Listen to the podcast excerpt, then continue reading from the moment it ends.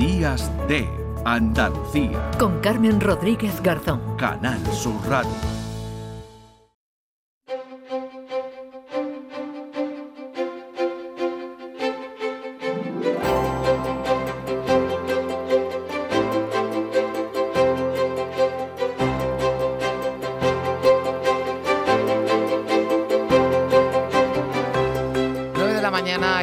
7 minutos. Hoy me encuentro muy bien rodeada aquí en el estudio de Días de Andalucía de Canal Sur Radio, porque ya les avanzaba al principio que íbamos a tener un invitado excepcional al que a mí me encanta siempre escuchar porque tiene muchas historias, historias de vida. José Pérez Bernal, Pepe Pérez Bernal, doctor, ¿qué tal? Hola, buenos días, Carmen. Buenos días. Bueno, muchísimas gracias por madrugar un domingo, un domingo Oh, de yo resurrección para estar aquí. Yo estoy encantado de que además relaciones la palabra res- resurrección con los trasplantes, porque tú, como tú sabes, se demuestra con los trasplantes que hay vida después de la vida. Totalmente. Y vamos a, a conocer hoy, ¿verdad, Pepe? Ejemplos, porque además me decías en el pasillo, yo nunca vengo solo. Claro. Eh, Nosotros los sanitarios somos mm, intermediarios. Además, unos intermediarios es muy privilegiados porque somos los, en- estamos entrenados para unir la muerte con la vida. Entonces, somos, bueno, eh, los protagonistas de los trasplantes no somos los sanitarios, son las personas trasplantadas, los donantes, porque sin donantes no hay trasplante, y también los que esperan. Los tres, Hmm. estas tres eh, personas, mm, representando a estos tres grupos, van a intervenir y creo que nos van a emocionar. Sin duda, sin duda. Vamos a escuchar enseguida la- las historias y los vamos a, a presentar. Eh, Pepe, yo creo que, que te conoce todo el mundo, pero vamos a recordar un poquito, bueno, tu trayectoria. Yo decía que estás jubilado, pero que solo dice un, un- un papel. Has sido durante años coordinador de, de trasplantes, eh, médico en el Hospital Virgen de- del Rocío. 43 años en la UCI. 43 años en la UCI, que también ahí tuviste un trabajo importante, ¿verdad? Porque Sí, dicen de ti, Pepe, que tú fuiste el que sacaste el hospital, ¿no? A la, a la calle, ¿no? Claro, es que mira, eh, si los trasplantes lo hacemos en los hospitales enfermos terminales. Enfermos terminales no hace falta que se explique lo que son. Hmm. Tienen una muerte anunciada. Pero al cambiarle el órgano enfermo o la médula enferma mm, por otro sano, vuelven a nacer. Claro, ¿qué pasaba en Andalucía antes? Que no había donaciones de órganos. Yo he visto en morir en la UCI a muchas personas que, que- que hoy día estarían vivas. Hmm. porque no teníamos, éramos muy reacios a hablar de estos temas. Sin embargo, en el norte del país había entonces muchas donaciones. El doble, el triple, el cuádruple que en Andalucía. Y eso me daba a mí muchísima rabia. Era un problema de falta de información. Y entonces por eso yo pensé, hay que sacar el hospital a la calle, decir la verdad de, en Andalucía. Y vosotros, Canal Sur, eh, Radio y Televisión, nos habéis ayudado muchísimo pues para cambiar una mentalidad en nuestra tierra que era muy reacia a las donaciones de órganos y también a las de sangre y de médula. ¿eh? Y sin embargo, ahora yo decía al principio que podemos presumir, ¿verdad, Pepe, en Andalucía? Hombre, mira, eh, nos parece un sueño que ya hemos superado la media española, Mm. tú lo has dicho. Esto se mide, mira, Andalucía somos 9 millones de habitantes, somos muchas personas. En números reales tenemos muchos donantes y muchos trasplantados, pero eso hay que medirlo en relación a la población. España tiene 46 donantes por millón de población y año y, Andalucía ya tiene 49. Bueno. Cantabria tiene 84. O Eso sea iba a decir. el No, es que yo te iba a decir, podemos presumir, pero que, Claro. oye, que hay otros que pueden presumir más que nosotros. Todavía nos queda un camino por delante. luchando, hay que seguir no estamos luchando. a la cola, ni muchísimo Ni menos. mucho menos, ya estamos superando la media. No estamos en la cola, pero todavía hay que seguir avanzando y es importante, yo creo, programas como esto, escucharte a ti y escuchar los testimonios, ¿no? Si te parece. Es lo- que fíjate, Carmen, Sí. eh, al- al- mira que han- tú has dicho que han subido mucho los trasplantes en Andalucía, Mm. muchísimo. Eh, también eh, comparándolo con los años anteriores que hemos tenido una pandemia Claro. de COVID. Es lógico que vayamos subiendo. Pero el 31 de diciembre del 2022 to- todavía teníamos en, en Andalucía 529 personas esperando un trasplante de un órgano. Nueve de ellos niños. Entonces hay que seguir luchando por ello. Aunque hagamos muchos trasplantes, Hmm. siguen entrando personas en las listas de espera y, y su vida depende de la generosidad de todos, de la solidaridad de todos y tú estás sembrando solidaridad hoy. Bueno, y, lo que- y lo- y los que nos acompañan también, eh, yo eh, voy a presentar primero a, a Carmen, a Carmen González. Hola Carmen, ¿qué tal? Hola, hola, buenos días. Buenos días, muchas gracias Carmen por, por estar aquí porque yo creo que tu testimonio es, es importante. El 23 de mayo del, del pasado año, eh, tu hijo Juan Felipe, de 41 años, eh, murió, ¿no? De forma muy trágica por una, por una hemorragia eh, cerebral, pero, pero tú dices, ¿verdad, Carmen, que Juan Felipe sigue vivo gracias a la donación de sus órganos? Así es, Juan Felipe sigue vivo. No fue decisión nuestra, ya él en vida me dijo en una ocasión que si a él se moría antes que nosotros, porque había una familia esperando un riñón, que donara todo su cuerpo. Entonces yo en aquel momento le dije, bueno, lo normal es que tú me entierras a mí, yo a ti, pero el pobre, yo creo que pasó, no pasó ni un año cuando esa conversación, de pronto un aneurisma cerebral, pues se lo llevó. Y me acordé en aquel momento, en fin, que, él me había dicho que donara todo su cuerpo. Entonces, respetaste, ¿verdad, eh, Carmen? Claro, su padre y yo, la verdad es que nos sentimos contentos de ver que hemos podido llevar a cabo lo que él quería, su deseo. Y, cada vez estamos más convencidos. Yo con don José Pérez Bernal tengo dicho, usted me llama cada vez que lo necesite porque hay que seguir mm, ayudando a los demás. Para mí es un consuelo, la verdad, cuando yo me reúno con ellos, de ver que, mi hijo eh, sigue vivo en los trasplantados. Entonces yo animo a las personas a que, lo, a que todo el que tenga oportunidad lo haga, mm, done, porque es un consuelo. Ve, y además es una satisfacción luego ver a estas personas trasplantadas cómo sigue su vida, mm, cómo ha mejorado la calidad de vida que tenían al fin y al cabo allí arriba no necesitamos nada. Bueno, escuchar el, testimonio de, Carmen, a la que yo le agradezco especialmente, ¿verdad, Pepe? Porque entiendo que ese, que ese momento tiene que ser muy duro, ¿no? Eh, bueno, ya el momento duro, evidentemente, y sobre todo cuando llega, porque decía Carmen, claro, yo le decía a mi hijo, lo natural es que es que, bueno, pues eh, él hubiera sobrevivido, ¿no? Y lo, lo deseable, ¿no? A, su, a sus padres. Es un momento duro, pero pero escuchar el testimonio de Carmen yo creo que puede servir mucho para que en ese momento, y además ella nos decía, nos hablaba del consuelo, ¿no? que también esa palabra consuelo, palabra bálsamo, consuelo la he escuchado yo miles de veces en la familia de la de esta familia de, de muchísima categoría, porque hay que tener mucha categoría para que mm, en el momento que se te muere tu hijo transformar tus lágrimas en vida y en esperanza para otras personas que además no vas a conocer nunca. Entonces, la palabra bálsamo y consuelo me la han repetido muchas veces, es cierto. Pero Carmen nos decía, cuando yo conozco, ¿no? Cuando trato con, gente como ahora, como, como Estefanía, que ya nos está escuchando por teléfono y a la que ahora vamos a, saludar, ¿no? O como, o como Paco, que está esperando un trasplante. Cuando conoces a gente así, aunque no conozcas quiénes son las personas a las que fueron los órganos de Juan Felipe, si ves, ¿verdad?, el, resultado, ¿no?, de haber tomado esa, esa decisión y la satisfacción, ¿no?, que también debe provocarte, ¿no? Así es. Yo mm, por eso animo a las personas a que todo el que tenga oportunidad que, le, que lo haga, porque mm, no solamente es que es la, la, tranquilidad y el ver que tú dices, bueno, mi hijo ha muerto, pero en, en realidad ha muerto dando vida, porque estas personas mm, están vivas gracias a personas como mi hijo entonces, la verdad es que, eso consuela muchísimo. Esta madre me, dice, eh, ejemplar, dice, mira, el concepto de, muerte es espiritual y físico. Espiritualmente mi hijo nunca morirá para mí, lo tengo al lado del corazón, pero es que físicamente sigue en la tierra, sus órganos siguen aquí, dándole vida dentro de personas a las que salvó. Eh, el otro día, el, el jueves de pasión, pusimos como es tradicional en el paso de palio mm. de la Virgen de los Gitanos, la Virgen de las Angustias, es la patrona de los donantes de órganos de Sevilla desde hace 12 años, nada más y nada menos. Fíjate, gitanos y donación. ¿Habrá más ejemplo de generosidad que, la de un gitano? Bueno, pues allí estuvimos como 30 personas, rodeadas de 30 personas mm. trasplantadas y ella fundió ese cirio en el paso de la Virgen de los Gitanos que pone lágrimas de vida, una luz dedicada a los donantes de órganos que además simboliza un ángel, porque quien se ha ido al cielo salvando vida, pues está al lado, allí, al, lado de la Virgen, pero es que además esas luces están iluminando a toda Andalucía.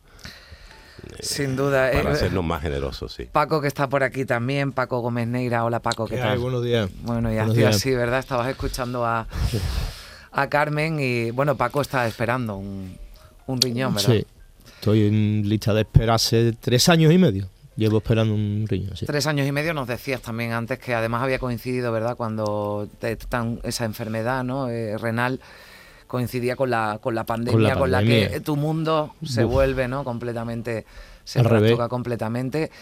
Y estás a la, a la espera de ese, de ese trasplante de riñón, pero, pero Paco está aquí, está aquí y sigue ejerciendo su, su trabajo, no digamos en la primera fila apagando fuegos, pero, pero trabaja, sigue trabajando en el, Sí. en el cuerpo de bomberos de, Sí, de el Sevilla, bombero Paco. de... Ahora he hecho, hace- el día 30 hice 34 años en bombero, ya no me meto en los fuegos, ya no puedo, pues es que físicamente no puedo. Pero bueno, ahí estamos, de relaciones públicas, al pie del cañón, vamos, hasta el final. ¿Cómo es, la, cómo es la, la espera, Paco? Ahora le preguntaremos también a Estefanía. ¿Cómo está siendo ¿no? esta, esta espera? Vamos a ver, a mí a moral no me gana nadie. O sea, moral tengo más que el arcollano, como dice, y fuerza. Lo que pasa es que soy de lágrimas fácil, me emociono mucho. Entonces, desde que conocí a este hombre, al doctor Pérez Bernal, he conocido un grupo de gente, entre donantes, como Carmen, o sea, familia de donantes, trasplantados, otra chica en lista de espera, que cada vez que me reúno con ellos, que vamos a, a algún acto para promover la donación, que no es ni más ni menos, cada vez me dan más fuerza, oye. Entonces, la- entre la que tengo yo y la que ellos me dan, a esto no me gana nadie, seguro. Bueno, a escuchar a, a- a Paco, ¿verdad? Eh, Pepe, yo entiendo que, que las personas que están en esa espera, bueno, aunque Paco desde luego no, nos transmite una, una energía, ¿no? Que, pero tiene que ser tiene que ser duro, ¿verdad? Cuando Mira, es muy está duro per- porque- dependiente, ¿no? Del teléfono, entiendo 24, horas, 24 lo de, horas. lo de quedarte sin 24 batería tú no lo horas. contemplas. No, no, para nada, para nada. Claro, su hijo vive fuera, trabaja fuera, entonces no se atreve a ir a visitar a su hijo porque no se puede separar de Sevilla de, mm, a más de una hora de camino.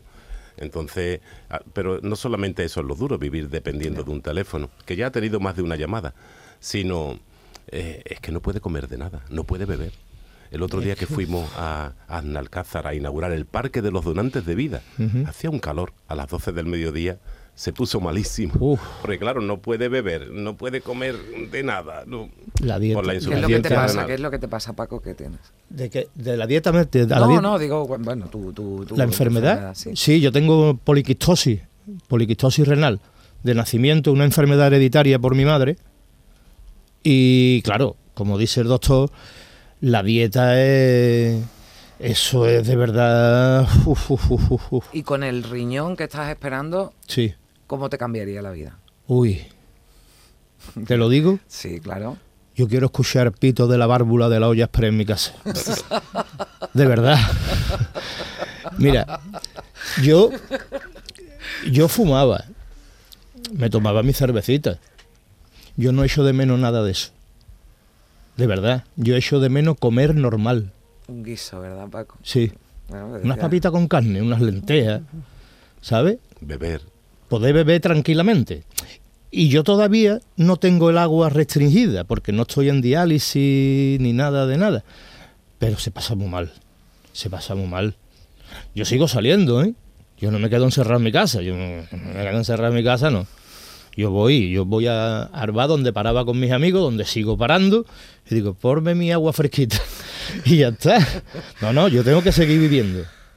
Yo cuando, cuando yo lo estoy escuchando y digo, yo me, me quiero comer unas papas con carne y tomarme una cerveza Sí. con Paco cuando, ¿verdad, Paco? Sí. cuando cuando O a Paco le llegue ese riñón. Sea ¿eh? seguro. Y Porque anda que no va, no va a entrar bien. una, una normalidad, de verdad. ¿eh? Exactamente. Y, y ve a mi hijo, que no lo veo, lo veo cinco días en Navidades y un mes en verano.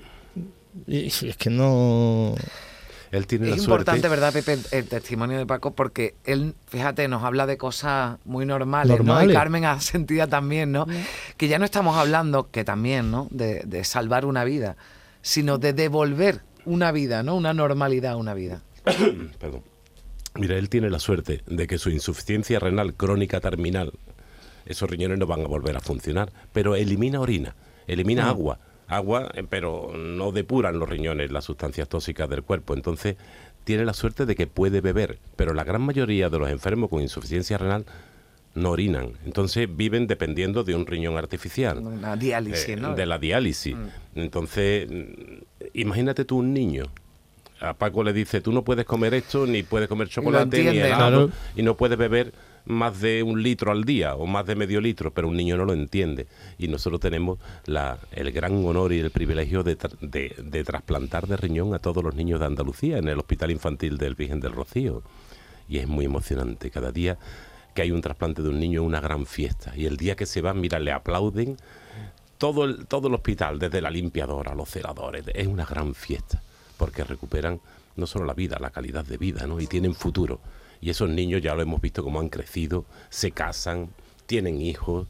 Bueno, y ahí vamos a las bodas y a las primeras comuniones, No, yo vamos creo todos, que, ¿eh? eh, Pepe, yo creo que eres padrino de algún niño, Más de uno, más de un alguna, niño, sí. alguna mujer, ¿no? Trasplantada que ha sido, Sí, que ha un sido madre. Es un ¿verdad? Mm. tema muy emocionante que después de un trasplante de una mujer en edad fértil, eh, recuperes la, fer- la fertilidad, la sexualidad, la capacidad de generar vida. Eso para todos los profesionales de los trasplantes es una maravilla. Es un- son embarazos de alto riesgo, ¿eh? Siempre, ¿no? Una persona trasplantada, Claro, te- sea del órgano que sea, ¿no? Claro, porque se puede estropear el órgano durante el embarazo. El tratamiento antirrechazo, una mujer embarazada no se atreve a tomar ni un paracetamol. Ya. Hay que seguir tra- el tratamiento, el riesgo para el feto es alto. Son súper vigiladas, pero mira, gracias a Dios están naciendo niños sanos y por vía vaginal, porque los ginecólogos también son muy rápidos, dice.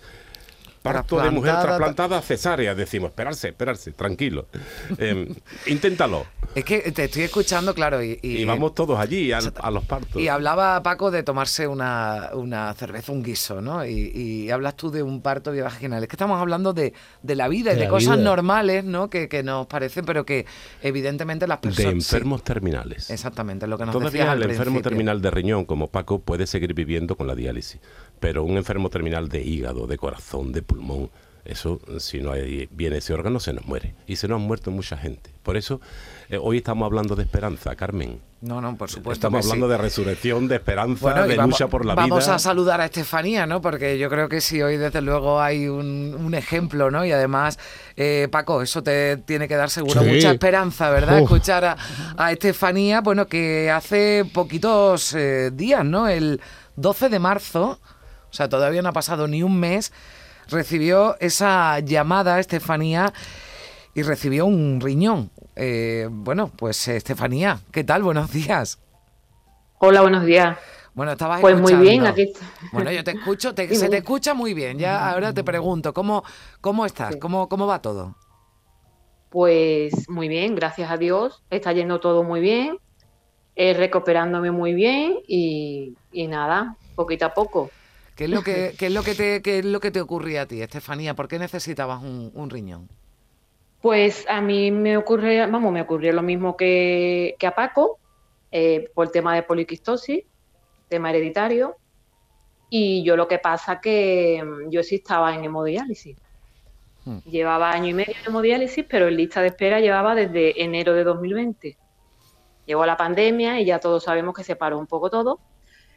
Y, y yo, pues eso, llevaba un año y medio en, en la máquina, mm, en diálisis, y claro, esperando la llamada hasta que llegó, hasta que por fin llegó. A ver, ¿cómo se produce esa llamada? Cuéntanos ese momento, que entiendo que, que- que- que Pues- debe ser, bueno, un momento en el que se Pues- mezclan muchas cosas, ¿verdad, Estefanía? Sí, sí, sí, sí, se mezclan una serie de sentimientos que son sentimientos encontrados. Fue la noche del sábado 11, eh, recibí la llamada y claro, mm, como siempre, ya era la cuarta vez que me llamaban.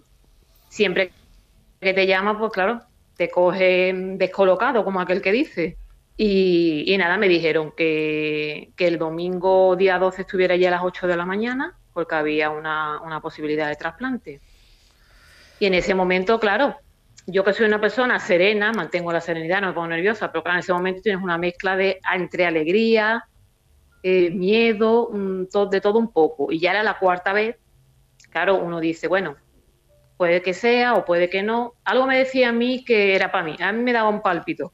Esta, en vez de la tercera la vencida, tú dijiste, la cuarta ya va a ser la mía, a la ¿no? cuarta, a la cuarta. Claro, y ya el pues, domingo, pues, me fui al hospital, a las 8 de la mañana estaba allí, mm, fue todo muy rápido, porque yo veía que allí no había movimiento de más personas y demás, ya mm, ya habían tratado antes con otro paciente que en, en principio era para él, no pudo ser y al final yo era reserva y ya fue para mí, fue todo, fue todo muy rápido. Mm, eh, De momento todo salió bien, preparación, ya a las 2 de la tarde al quirófano y a las 6 ya estaba fuera. Y fue todo estupendamente. los ocho días en Estupendamente. Ah, Eso te iba a decir, ¿cuántos días has estado en el hospital recuperándote? Pocos, ¿no? Decía- Yo he estado, no he, no he estado ni 24 horas en UCI y ocho, a los 8 días me dieron el alta. De lo bien que ha ido todo, fue a mí fue operarme, ponerme el riñón y empezar a funcionar, pero brutal. O sea que O sea, que tú ya a los a- cuando sales del hospital o incluso los eh, días últimos en el hospital, tú ya, eh, o sea, digamos, el, riñón, ese trasplante ya te cambia, ¿no? La vida, ya te cambia tu forma de funcionar. a mí me cambia, desde el momento en que me desperté en la UCI ya me había cambiado la vida totalmente, porque ya estaba el riñón funcionando normalmente, eliminando toxinas, no me hizo falta ninguna sesión de hemodiálisis porque el riñón es que empezó rápidamente, fue un éxito la operación. A orinar muchísimo, mm, en fin, y además yo me desperté con una sensación de felicidad que no se puede explicar. A mí ya me lo había comentado en su momento mi padre, que también fue trasplantado, y más personas con las que yo he hablado.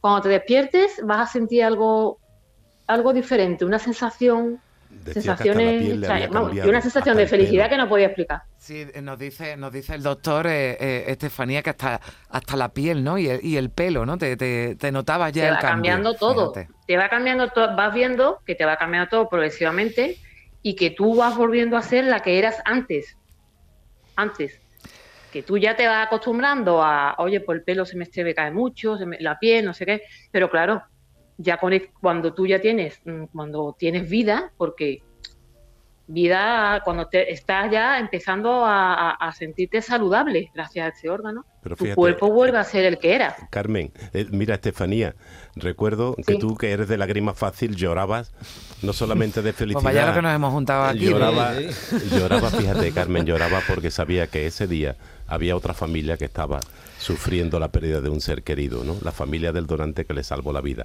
Entonces lloraba como una magdalena. En- Esos sentimientos de sonrisas y lágrimas lo he visto tantas veces, pero sobre todo el día que lo visitó su hermano mayor. Es que ella no te lo ha contado. Sí. Mira, tiene una historia. Es ella que se lo voy a sabía- contar ahora, sí. Ella es de Na- Nazarena, de una hermandad de Sevilla muy fuerte que es Redención del lunes santo Bien. se dializaba los lunes. Entonces cambió la diálisis del lunes a otro día para salir de Para poder salir de Nazareno. Yo hablé con el hermano mayor y le dije, Manuel, hay que proteger el equipo médico de la hermandad a esta joven porque hace mucho calor, pero no hizo falta. Cuando llamé a Manuel le dije, mira, al hermano mayor, la han trasplantado. El hombre lloraba de emoción y fuimos a verla, fuimos a verla y eso Qué fue bien. un encuentro. Bueno, no has podido salir de, de- en tu hermandad, pero bueno, ya vas a poder salir con- bueno, con normalidad seguro, ¿no? A partir de la Semana Santa del año que viene. Sí, vamos, yo ya el año anterior yo estaba en diálisis y salí. Y gracias a Dios me, muy bien, vamos, que no tuve ningún problema de nada, yo estupendamente, todo el recorrido, cambié turno, como ha dicho el doctor Bernal. Y lo que sí, bueno, te, te puedo comentar lo- otro detalle que ha tenido la hermandad conmigo. Lo que tú quieras, Estefanía. Aquí ya le he Pues- dicho antes a Paco, lo que pasa es que tú no estabas. y A Paco, a Carmen y a, y a Pepe, que cuando queráis podéis intervenir y decir lo que, lo que quieras. Tienes libertad absoluta, cuéntanos. De, de acuerdo, pues lo que comentaba el doctor, que vinieron a verme, bueno, gracias a él, claro, porque hemos de montaña, y claro, mm, se lo hizo saber al hermano mayor, Manuel del Cubillo, y que si me escucha quiero saludarlo. Mm, entonces, pues vinieron al hospital, eso fue una sorpresa, claro. Yo allí recién trasplantada y me veo, digo, ¿esto qué es? y yo, claro, los sentimientos a flor de piel. Y encima de todo, mm, vino con un regalo, me trajo un pañuelo de la Virgen del Rocío, que lo había tenido, bueno, un pañuelo que la Virgen ha tenido en su mano, con el nombre de Rocío, me lo trajo en una cajita con una foto de la Virgen vestida de brea, entonces eso para mí, que es mi Virgen, mi hermandad, pues imagínate lo que puede significar eso. Y ya no solo eso, sino que aparte me han dedicado la salida de la Virgen en la puerta de Santiago, de la iglesia de Santiago, me la han dedicado a mí y a todos los donantes. Y hombre, eso es una cosa que es que eso no se me va a olvidar en la vida. Le Estás dijo- de racha, en la ¿eh, vida. Le dijo el hermano Yo mayor. sí, porque yo Sí. sí, porque yo de aquí quiero agradecer Mm. Bueno, al doctor Pérez Bernal no voy a tener nunca mm, palabras de agradecimiento en la vida porque este hombre es, como yo digo, un ángel en la tierra y mueve montañas, pero yo quiero aparte agradecer especialmente a la Hermandad de- del Beso de Judas, de la Redención a la Virgen del Rocío, a todos, desde mm, el hermano mayor Manuel del Cubillo, eh, mm, capataces, costalero y todos los demás, todo porque es una gran familia, porque es un ejemplo de lo que es verdaderamente una hermandad que se preocupa por cada uno de sus hermanos y hermanas, porque yo en realidad soy una, una nazarena más, una hermana más, anónima. Yo a ellos no los conocía mm, en el sentido de que mm, tuviera muchísima relación con ellos ni nada. Y ellos, pues, sin saber siquiera acudieron, sin saber quién era personalmente nada, acudieron, vinieron a, a verme, me, me han, me han tenido estos detalles conmigo, conmigo igual que con cualquier otro hermano. Y por eso quiero decir que Hmm. la verdadera hermandad es esa. Bueno, el no- preocuparte Hmm. por cada uno de tus hermanos y- en estos momentos. Estefanía, le voy a contar que el Sí. hermano mayor te dijo, está pendiente del teléfono a las dos y media de la tarde. Mm. Entonces la llamó por Sí. teléfono y dice, escucha. Y entonces Eso, le, eso. le dedicaron la primera levantada dentro de la iglesia de la Virgen a, a Estefanía. Entonces fue un Sí. momento muy emocionante. Y además la Virgen llevaba un cirio dedicado a los donantes que, que pone Rocío de vida. Mira, pues te vamos a hacer otro regalo, Estefanía, mira. Escucha. gente que dona sus órganos que le dan vida a los demás. ¿eh? Desde el suelo muy fuerte para arriba con la Virgen de Rocío. Todos por igual, valiente.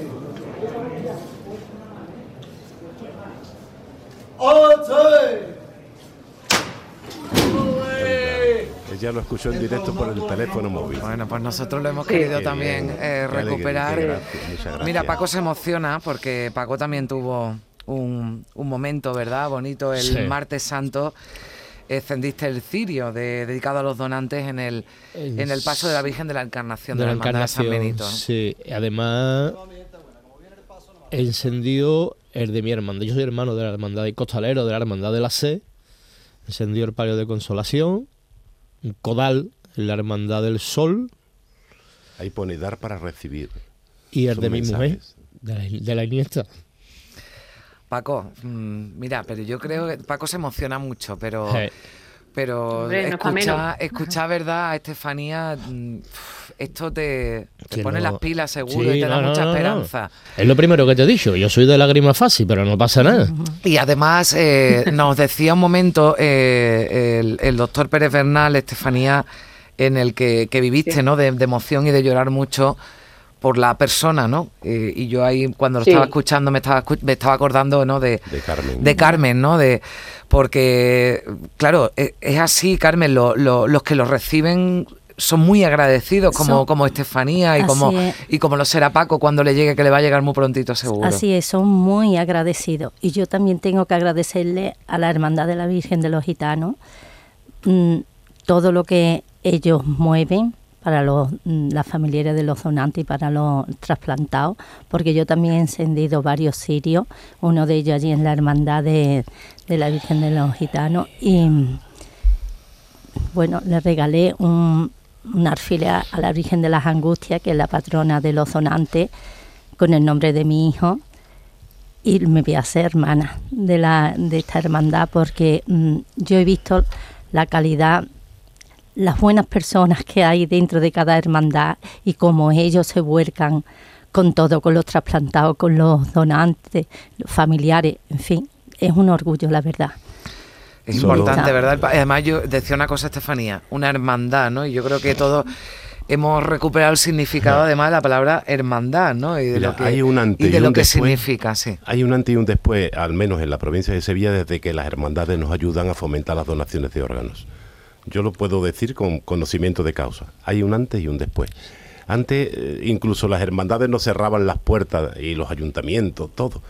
Y este año, ya en, solo en Sevilla Capital, 45 hermandades han salido con ese cirio al lado de la Virgen dedicado a los donantes de órganos.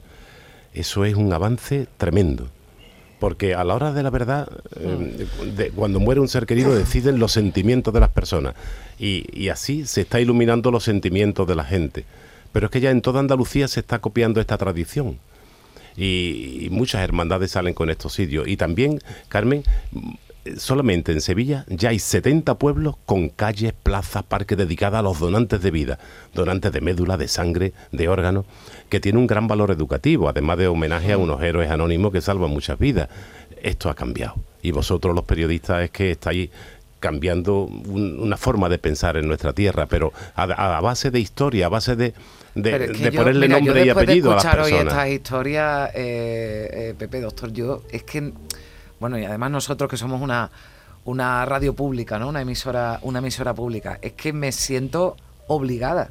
O sea, estoy encantada, pero es que siento la, la, obligación de, de, hacer cosas como esta de forma habitual, ¿no? Porque si hemos podido ayudar, ¿verdad, Carmen, a que haya alguien que lo esté pensando, que diga, bueno, es que tengo mis reservas, es que no sé, es que si hemos podido solo que alguien se lo esté pensando. Con uno, con uno solamente, con una persona solamente, yo ya me siento también satisfecha de ver que, que bueno, que he puesto mi, mi, granito de arena. Pues ya verá, Carmen, eh, a las dos Carmen os lo digo, si el año pasado en Andalucía se hicieron 908 trasplantes, ¿eh?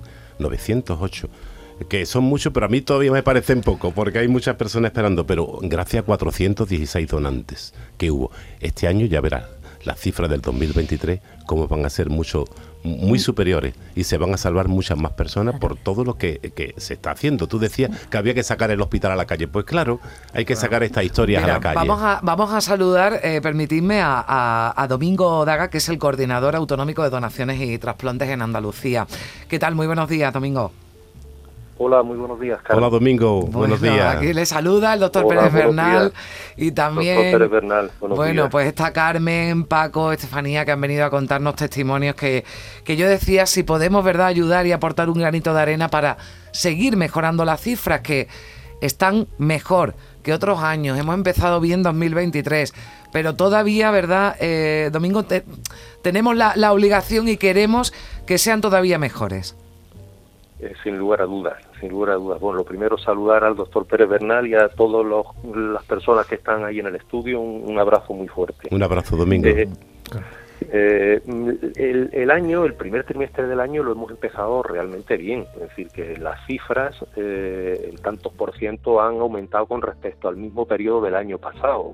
Para que os hagáis una idea, alrededor de un 20% en la subida en los donantes y prácticamente un 40% en los trasplantes. Es decir, que las cifras que las cifras están han, aumentado con respecto al, año pasado. Ya estamos eh, ya estamos prácticamente en las mismas cifras del año 2019, que es la referencia que tenemos nosotros porque fue el año prepandémico, ¿no? El, cifra el año que más las tuvimos las cifras más altas a nivel español y a nivel andaluz, sin lugar a dudas. Y, y nuestro objetivo tiene que ser ese, nuestro objetivo más que las cifras es, es son las personas que están esperando en, las listas mm. y que, es nuestro objetivo final, trasplantarlos a todos en el menor tiempo posible con las mayores garantías de seguridad y de calidad que podamos y, y, ese es el objetivo final y ese es el reflejo y esa es la alegría que nos produce tener unas cifras como la que os contaba. Bueno, pues eh, desde luego eh, para esto se está trabajando, es importante, ¿verdad? La, la, la concienciación. Eh, Domingo, porque yo creo que cada vez, ¿no? En Andalucía y gracias al, trabajo de, del doctor y también, bueno, pues del testimonio como los que estamos escuchando hoy, yo creo que va calando, ¿verdad? Y, estamos lejos, decíamos, decía el doctor, de, del, norte. ¿no? Y de Cantabria, pero ya estamos por encima de la media nacional y eso nos da un empujoncito. Sí, sí, eso es así. Es decir, que Andalucía eh, ha pasado de, en los últimos 20 años de ser la comunidad española que iba siempre en el vagón de cola en las tasas de donación y de trasplantes, ha pasado en estos 20 años a estar a ser prácticamente el motor de, de las tasas a nivel nacional. Es verdad que, todavía las comunidades de la cornisa cantábrica tienen tasas mayores a nosotros, pero también hay que contextualizar que son comunidades con una población muy pequeña, es decir, la comunidad andaluza es la comunidad más poblada del país, somos casi nueve millones de andaluces, y, lo que pasa en Andalucía tiene un impacto tremendamente importante a nivel nacional. Es decir, que, lo que, que si en Andalucía los programas de donación y trasplantes van bien, España va bien. Y Andalucía está casi tres puntos por encima de las tasas de donación de la media de donación española. Es decir, los andaluces tenemos que ser, tenemos que estar muy orgullosos de, del compromiso hacia la donación que nuestra sociedad tiene. Ese es el motor de todo este, de todo este proceso, de todos estos programas. Es decir, los trasplantes son, son unos tratamientos eh, absolutamente estandarizados, es decir, que ya el trasplante no es una una novedad, es una, es una rutina dentro del hospital. Se hacen prácticamente mil trasplantes al año solo en Andalucía de órganos, o miles de trasplantes de tejidos, así que es una, una cotidianidad en los hospitales y el talón de Aquiles, el, el factor limitante por el que no podemos hacer más trasplantes reside en, la capacidad de, de, donar, ¿no? Es decir, que cuanto más se comprometa a la sociedad en su conjunto y cuanto más integre la sociedad la donación como una parte de su legado vital, como una parte, como un gesto altruista y solidario al final de nuestra vida y como una necesidad para hacer estos tratamientos y ayudar a otras personas que no tienen otras alternativas terapéuticas o al menos no tienen otras alternativas terapéuticas de la calidad y de la eficiencia del trasplante, tenemos que comprometernos todos, tenemos que, que pensar, reflexionar y comunicar en nuestro entorno nuestra postura hacia la donación, que, evidentemente tiene que ser sí, si tenemos que hacernos donantes, tenemos que decirlo en nuestro entorno, porque es la única manera en donde ese milagro del trasplante, esa segunda oportunidad a miles de personas que, que se generan todos los años, siga siendo una realidad. Bueno, yo tengo ya mi tarjeta porque me la ha entregado el doctor y yo he comunicado también a mis familiares el deseo de que mis órganos sean donados, pero en cualquier caso... Eh, ¿verdad, doctor? Explíquenos, o Domingo también, cómo nos podemos o cómo podemos hacer donantes, cómo podemos registrarlo para que esto, bueno, pues para que yo digo que seguramente hoy, yo espero que sí haya mucha gente que se esté animando. ¿Qué es lo que tenemos que hacer, Domingo? Pues eh, desde el punto de vista práctico, lo que tenemos que hacer es, decirlo en nuestro entorno. Hmm. Eso es lo más fácil eh, y lo más útil.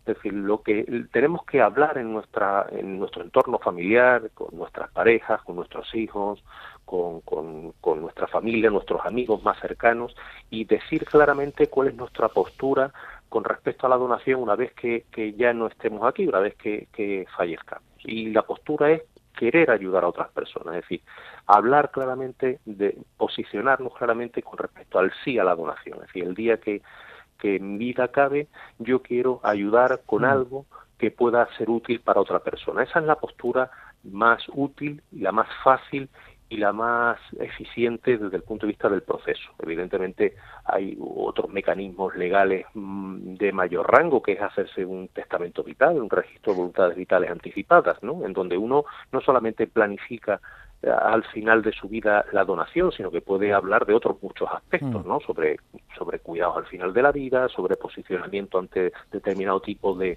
de, tratamientos cuando uno no pueda o no tenga la capacidad de decidir, pero eso es una cuestión mucho más, digamos, más legal, más mm, reglamentaria, más compleja, bueno, exige más tiempo. Lo que el, el, posicionamiento en casa, el decirlo en nuestro entorno familiar es muy fácil es muy útil y es una manera de comprometernos y de y de, de posicionarnos con respecto a, lo que os decía no al, al, gesto de la donación ese gesto que posibilita la realización de esos milagros diarios y cotidianos que se hacen en los hospitales todos los días. Bueno en los hospitales andaluces y además cada uno o cada vez más no aunque sea la extracción de órganos está llegando a otros centros sanitarios. Hay hospitales de, de referencia en Andalucía no como el Virgen del Rocío el Reina Sofía en Córdoba, ¿no? En Málaga también, pero ya cada vez... Granada y Cádiz. En Granada, en Cádiz también se están haciendo, pero ya cada vez más, incluso en hospitales comarcales, ¿no? Se están llevando a cabo, por ejemplo, la extracción de, de órganos, ¿no? Que es un momento también en el que entiendo es importante, ¿no? Que todo esto se, se haga de la forma más, eh, más rápida, ¿no? Posible. Así es, así es. Es decir, que hoy día en Andalucía todos los hospitales públicos del sistema sanitario andaluz tienen la capacidad de generar donantes y de, producir o de obtenerse órganos y tejidos para ayudar a otras personas. Y además de los trasplantes de órganos que os habéis estado refiriendo y que tienen una enorme importancia que se producen en esos cinco grandes centros andaluces ¿no? que ya habéis contado Virgen de Rocío, Reina Sofía, Regional de Málaga, Virgen de las Nieves y Puerta del Mar en Cádiz. Eh, es, además de esos grandes centros que, insisto, hacen trasplantes de órganos, otros muchísimos hospitales que no hacen trasplantes de órganos utilizan de forma diaria una gran cantidad de tejidos humanos, ¿no? que es que es la otra parte del proceso, quizás menos conocida, pero también tremendamente importante. Y al final de nuestras vidas no solamente podemos donar nuestros órganos, corazón, pulmón, riñón, hígado, páncreas, sino que además podemos donar nuestros tejidos, tejidos osteotendinosos, las córneas, tejido vascular, piel, tejidos que son utilizados a diario como 20 o 30 veces más que los órganos, así que por cada trasplante de órgano que se hace en un hospital se hacen 50, 60 trasplantes de tejidos, tejidos que se utilizan además en una enorme cantidad de, de, indicaciones clínicas, mm. procesos traumatológicos, oftalmológicos, el trasplante de córneas, que seguro mm. que, que les suena a muchos, es decir, que le devuelve la visión a personas que no, que no ven. Es decir, todos esos procedimientos de donación de tejidos no solamente se hacen en esos grandes hospitales que antes nos decíamos, sino que en otros hospitales pequeños, hospitales comarcales, hospitales de segundo nivel en Andalucía, en donde diariamente, insisto, se hacen trasplantes de tejidos, tejidos que además son donados por esas personas que incluyen esa donación en su legado vital, y al final de su vida. Por eso es tan importante, vuelvo a insistir, y, seguro que esta mañana lo estáis insistiendo mucho, en que todos, que toda la sociedad, todas las personas incluyan dentro de su legado vital mm. la donación de órganos y de tejidos, porque es la manera con la cual conseguiremos que el privilegio de cualquier ciudadano español y de cualquier ciudadano andaluz, y ese privilegio es que somos las personas del mundo que tenemos más posibilidades de recibir un trasplante si alguna vez lo necesitamos. Y, no olvidemos que, que, cualquiera de los que nos están escuchando, nosotros mismos, a lo largo de nuestra vida, vamos a tener cuatro veces más posibilidades de recibir un órgano, un tejido, que de donarlo. Es que la, la, y en España y en Andalucía somos los ciudadanos del mundo que tenemos mayor probabilidad de, en caso de necesitar este trasplante, recibirlo. Y esto tiene un, un, nudo común, y es que es una sociedad, la española y la andaluza, que ha integrado la donación dentro de su final de la vida, ha integrado esa donación como una parte solidaria, como, una, como un gesto solidario y altruista de ayudar a otras personas cuando a nosotros ya, por desgracia, acaba nuestra vida y, podemos ah, dar vida y ayudar a esas otras personas. Y ya no los necesitamos, ¿no? Y eso yo creo que es, eh, en, el, en el carnet dice, multiplica mm. el valor de tu vida, ¿no? Y es que...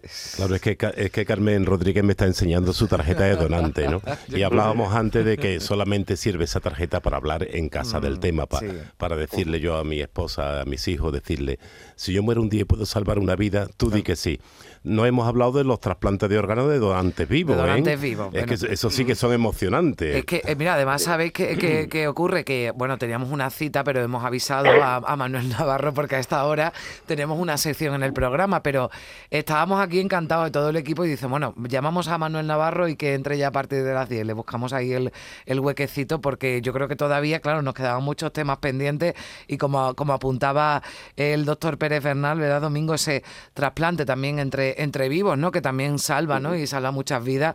No siempre es posible, ¿no? Pero cuando es posible también es otra, es otra, otra opción, ¿no? Viable.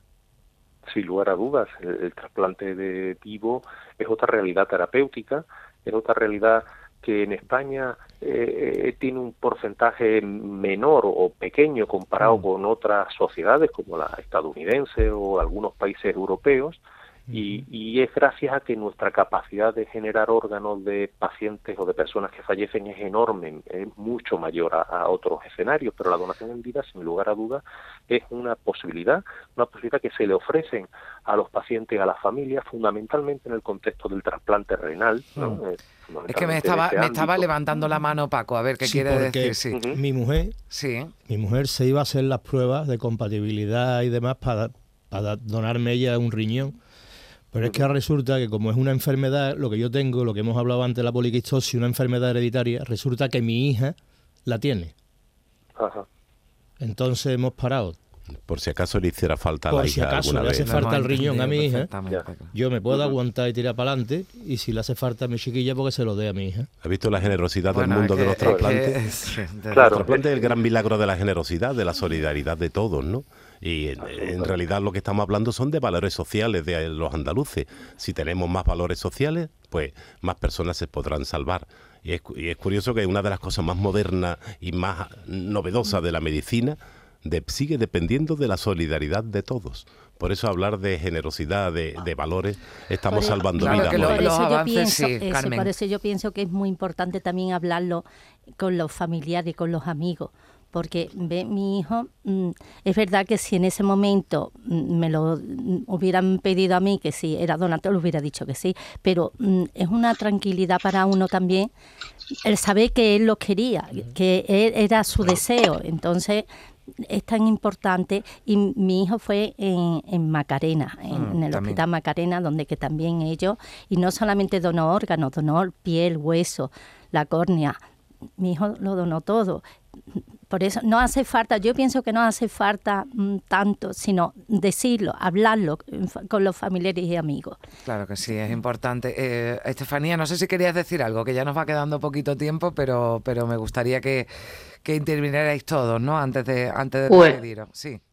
Sí, yo agradecer, agradecer a, a la familia, a los familiares que, que, don- que, que hacen posible las donaciones, porque los donantes son los verdaderos protagonistas. Sin ellos esto no sería posible.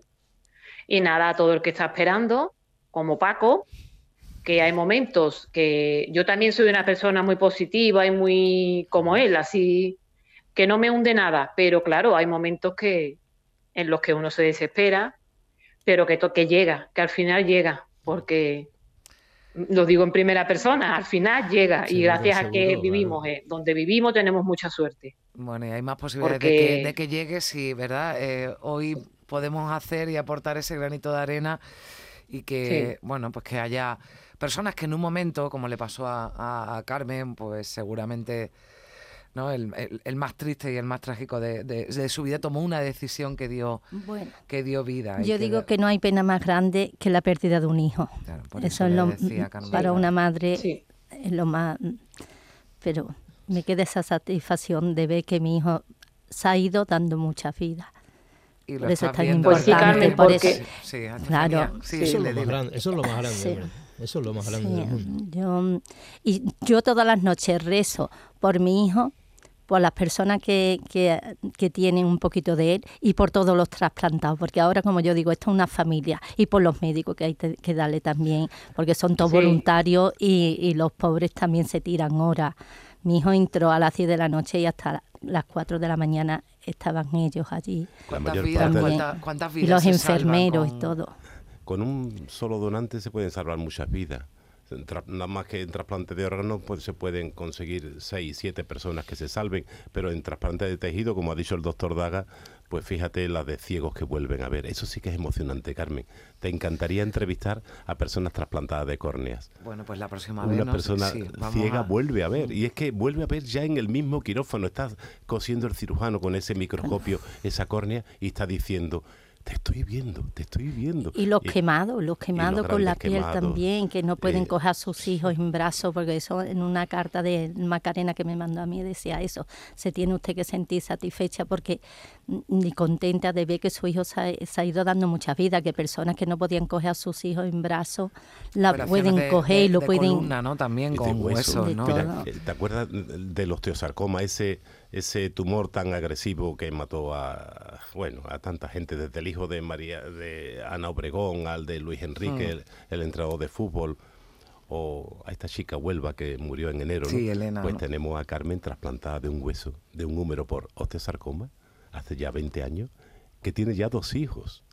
Dices tú que, ¿cómo no vamos a ir los sanitarios a esos bautizos y a esas Bueno, claro, eh, padrino, yo Eh, también me quiero eh, apuntar el- porque eso tiene que ser una fiesta. En fin, lo vamos a dejar aquí. A mí se me ha hecho cortísimo, pero llevamos casi una hora.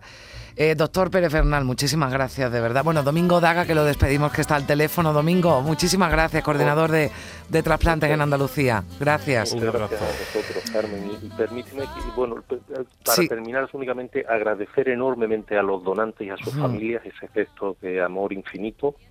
Agradecer al Canal Sur, la radio de los andaluces, que, que ponga en, en el candelero eh, una realidad que, que es tan importante para todos y, y- y terminar dándole un abrazo fuerte a, a un maestro, al doctor Pérez Bernal, una persona de la que llevamos aprendiendo muchos años y él realmente es un apóstol con las letras mayúsculas de la donación y el trasplante. Muchas gracias, doctor Pérez Bernal. Gracias. Bueno, gracias Carmen, gracias, muchísimas gracias por estar aquí, por contarnos tu, tu historia. Muchas gracias a todos. Paco, vosotros. mucha suerte y ven aquí a contarnos, por favor, cuando te llegue esa llamada de ese riñón. Seguro. Estefanía, que vaya muy bien. Un beso fuerte. Muchísim- muchísimas gracias, un beso Gracias. fuerte. Doctor, un placer. Aquí tiene su casa cuando quiera. Cada vez que quiera, aquí estaremos todo el equipo de para, para echar una mano a los valores andar. Ha sido de verdad, bueno, un rato maravilloso el que he pasado con ustedes. Gracias. Gracias a la vida que me ha dado tanto. Días de Andalucía. Con Carmen Rodríguez Garzón. Canal Sur Radio.